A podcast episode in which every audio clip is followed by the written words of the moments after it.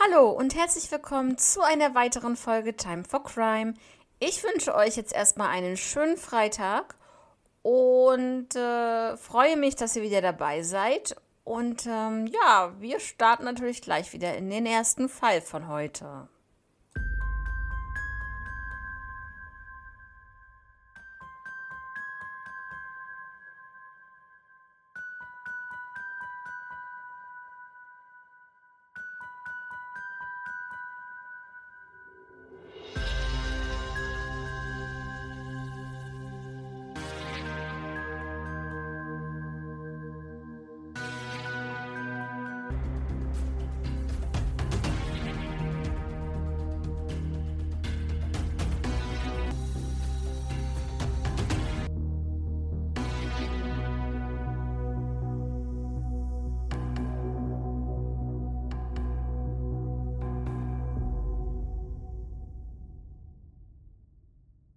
Ja, im ersten Fall geht es um Ernst Josef Pregler. Er wurde 1929 geboren und im Jahre 1989 war er 60 Jahre alt.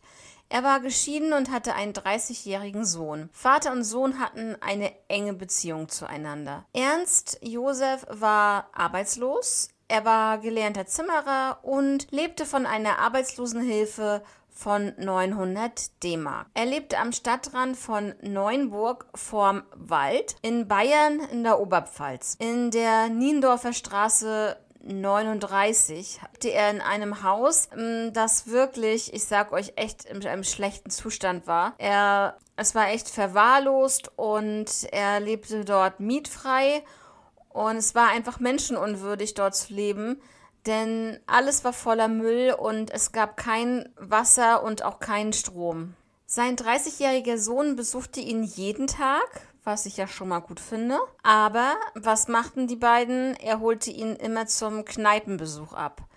Ernst Josef Pregler hatte ein Alkoholproblem. Am Donnerstag, den 27. April 1989, ungefähr gegen 14.15 Uhr, kam der Sohn wieder vorbei zum Kneipenbesuch. Die Tür stand offen, was nicht ungewöhnlich war. Er fand seinen Vater blutüberströmt vor, kniend vor dem Schlafsofa. Er war tot. Er hatte eine große Wunde am Schädel und der Sohn war so geschockt, er lief dann zu dem Nachbar und alarmierte sofort den Notarzt und äh, der alarmierte nachher die Kripo natürlich. Also er Ernst Josef Pregler wurde wirklich mit einer Brutalität ermordet, die man sich nicht vorstellen kann. Er hatte, also er wurde mit einem schweren, stumpfen Gegenstand sechsmal geschlagen. Die Schädeldecke war mehrfach gebrochen.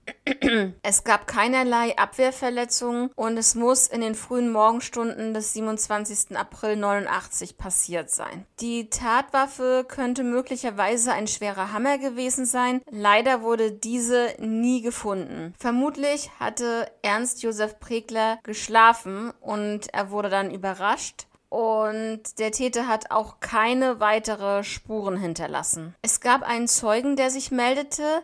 Dieser hatte gegen Mittag ungefähr einen unbekannten Mann im Garten verwahrlosten Hauses gesehen. Der Verdächtige war also im Jahr 1989 zwischen 45 und 48 Jahre alt, war schlank, hatte dunkelbraune Haare, eine graublaue Wolljacke hatte er an rot-weiß-schwarz kariertes Hemd und eine braune Korthose. Was interessant ist, dass in der Nacht vor dem Mord war Ernst Josef im Altstadtstübel und ging ungefähr gegen 23.30 Uhr allein nach Hause.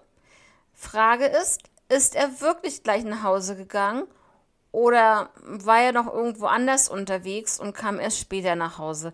Das konnte natürlich nicht rekonstruiert werden, aber was man halt weiß, ist, dass er halt wirklich in diesem Haus angegriffen wurde. Und ähm, ja, es war wohl kein Raubmord. An diesem Tag soll er mehr Geld als sonst dabei gehabt haben, denn er hatte eine Rentennachzahlung bekommen. Und ließ sich einen größeren Betrag von seinem Konto auszahlen. Ja, im Lokal war er sehr spendierfreudig, hat äh, für seine Kumpels dort jede Menge Bier und auch Sekt ausgegeben und ähm, kann natürlich, es kann natürlich sein, dass irgendjemand da war, der das bemerkt hat und gedacht hat, oh, wenn der so spendierfreudig ist, dann wird er wohl Geld haben, werde ich immer verfolgen. Kann alles sein, kann aber auch jemand gewesen sein, der ihn kannte, also einer von seinen Kumpels vielleicht. Also auch die Polizei geht davon aus, dass äh, der Täter für Ernst Josef Pregler höchstwahrscheinlich kein Unbekannter war und das Haus wurde nicht durchsucht und der, ja, ein Unbekannter bricht nicht so in, in so ein, ja, verkommenes Haus einfach ein, weil ein Unbekannter denkt natürlich, da ist nichts zu finden. Also muss es schon ein Bekannter von Ernst Josef Pregler gewesen sein, der wusste, dass er zu diesem Zeitpunkt mehr Geld oder mehr Bargeld als sonst dabei gehabt hat.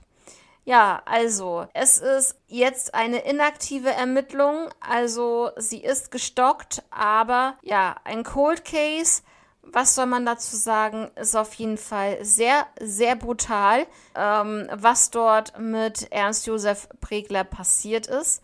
Und ich finde es auch schon schlimm genug, dass er vorher schon in, erstmal in diesem Haus überhaupt gelebt hat, ohne Strom, ohne Wasser. Ich kann mir vorstellen, dass auch die Fenster undicht waren, teilweise kaputt. Und ähm, ich will mir gar nicht vorstellen, wie es im Winter war, für ihn äh, da zu leben. Ja, und dann muss ihm auch noch sowas passieren. Ja, wie gesagt, er war arbeitslos, dann war er alkoholabhängig. Er hatte zwar noch seinen Sohn an seiner Seite, der ihn, denke ich, unterstützt hat. Ähm, aber ja, man hat schon so ein Schicksal, sag ich mal. Und da muss noch irgendjemand kommen, der das, ich sag jetzt einfach mal, ausnutzt und denjenigen dann auch noch umbringen muss. Also ja, ich finde das auf jeden Fall sehr, sehr traurig und ganz schlimm, was ihm zugestoßen ist. Und ja, aufgrund der, dass keine Abwehrverletzungen vorhanden waren, sieht man auch mal wieder, sicherlich wird er überrascht worden sein, wie ich es vorhin schon gesagt habe. Vielleicht hat er dann auch keine Möglichkeit mehr gehabt, sich zu wehren, wenn er sofort Schlag auf den Kopf gekriegt hat, zum Beispiel.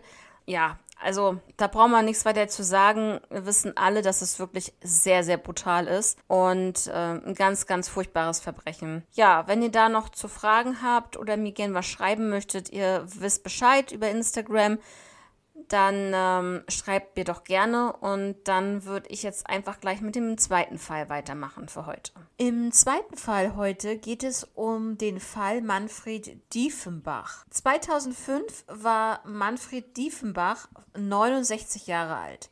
Er war Eigentümer des Wohnhauses in der Liebauer Straße 10 in Berlin-Friedrichshain. Dort waren 44 Mietwohnungen vorhanden und das machte ihn sehr vermögend. Er machte aber dafür einen ungepflegten und verwahrlosten Eindruck. Er selber nutzte mehrere Wohnungen in diesem Haus und auch dort herrschte das absolute Chaos. Er hatte eine Zweitwohnung seit 20 Jahren zur Miete in der Lindenallee in Charlottenburg. Er war bei den Mietern nicht sehr beliebt. Er war streitsüchtig und er zwang die Mieter, die Miete nur in Bar zu zahlen. Und eine Kaution wurde gar nicht ausgezahlt oder verspätet. Selbst die Handwerker schnauzte er an. Das Wohnhaus mit den 44 Mietwohnungen hatte fünf Etagen und im Erdgeschoss war eine Pizzeria ansässig. Manfred Diefenbach war ein chronischer Alkoholiker und er machte auch kein Licht im Hausflur, wenn das Licht kaputt war. Also er hat sich da überhaupt nicht für interessiert, wenn sich ja Mieter beschwert haben in, in dieser Hinsicht. Er wollte sparen, er war geizig und er hat auch zwischenzeitlich hin und wieder mal die Heizung einfach so abgestellt. Einfach so, von sich aus. Also das ist schon echt dreist. Dann erlitt Manfred einen Schlaganfall. Er war sehr verwirrt und natürlich sehr krank danach und er war ein Eigenbrötler und beschwerte sich echt über jeden Einzelnen. Am Abend des 15. Februar 2005, circa um 20 Uhr, telefonierte er mit einem Bekannten. Danach war von ihm überhaupt nichts mehr zu hören. Einen Tag später, am 16. Februar 2005, gegen 7 Uhr morgens, wurde er tot in der vierten Etage in seiner Wohnung aufgefunden. Ähm, der Bekannte, mit dem er am Abend zuvor telefoniert hatte, wollte ihn für einen Arzttermin abholen. Jetzt eine Triggerwarnung für alle die, die das nicht hören möchten. Bitte scrollt jetzt einfach weiter. Was jetzt kommt, ist wirklich sehr unschön. Manfred Diefenbach wurde geknebelt, auf einem Stuhl sitzend im Schlafzimmer aufgefunden. Der Stuhl war umgekippt. Er war richtig festgeschnürt. Es gab keine Einbruchsspuren und es ist höchstwahrscheinlich auch kein Fremder für Manfred gewesen, denn man vermutet, dass er den Täter in seine Wohnung gelassen hat, weil er ihn kannte. Und es gab auch einen Angriff gegen seinen Hals ja, mehr habe ich da leider nicht so gefunden. Jetzt gibt es noch zwei kleine Theorien. Einmal Theorie 1, ein finanzielles Motiv, dass derjenige natürlich ein Bekannter war und auch Wissen hatte, dass Manfred vermögend war durch diese ja, Mietwohnungen. Ähm, ja, das kann natürlich ein Grund gewesen sein, dass er dort in seiner Wohnung ja so zugerichtet wurde und überfallen wurde, kann man ja schon so sagen. Theorie Nummer zwei ist ein persönliches Motiv natürlich. Äh, Manfred hatte viele Menschen drangsaliert und auch genervt. Und ja, im Grunde genommen, ganz ehrlich, kann es jeder Einzelne aus diesem Haus auch gewesen sein. Denn er hat wirklich alle, alle drangsaliert und beschimpft. Und ja, also ich würde einfach mal sagen, er war sicherlich, so was ich gelesen habe, wenn man jetzt wirklich zwischen den Zeilen liest, auch, ja, ein Choleriker, ganz einfach. Also er hat sich wirklich da reingesteigert und hat da wirklich jeden beschimpft und äh, angemeckert und hat die Leute einfach genervt und hat sie einfach nicht in Ruhe gelassen. Und ähm, ja, vermutlich wollte der Täter dem Ganzen ein Ende setzen. Das ist auch noch eine Möglichkeit. Und ja, was anderes kann ich euch nicht sagen. Es ist in diesem Fall ein Stillstand eingetreten. Seit nunmehr 17 Jahren hat man wirklich überhaupt nichts weiter gefunden. Ja, kein Täter, kein Tatverdächtigen. Ja, was soll man dazu sagen? Ne? Also sicherlich hat das niemand verdient und auch ihm ist was Schlimmes widerfahren. Er hat einen Schlaganfall gehabt, ja. Und es gibt solche und solche Menschen. Und wir alle kennen solche Menschen, die jemanden drangsalieren, die auf jemanden rumhacken. Sicherlich. Also wir kennen wirklich alle möglichen Menschen, mit denen wir klarkommen, mit denen wir nicht klarkommen, die fies sind. Das haben bestimmt auch schon einige von euch erlebt. Und selbst wenn niemand fies ist, das Ende von ihm, das hat wirklich niemand verdient egal wie schlimm er vorher war und was er getan hat. Und ja, das hat wirklich kein Mensch verdient, auf jeden Fall. Also das ist meine Meinung und hoffe sicherlich, dass sich jetzt nach 17 Jahren trotzdem irgendwie noch etwas erge ergeben könnte. Und ja, mehr kann ich dazu wirklich nicht sagen. Würde mich über eure Meinung zu diesem Fall und zu dem vorherigen Fall ähm, eure Meinung dazu wünschen. Und ähm, ja, dann ähm, lesen wir uns bei Instagram gerne einmal und ansonsten wünsche ich euch jetzt noch ein schönes und ruhiges Wochenende. Wir hören uns am Montag wieder und dann wieder mit zwei neuen interessanten Fällen hoffentlich. Und ja, passt auf euch auf, macht's gut, bis dann. Ciao.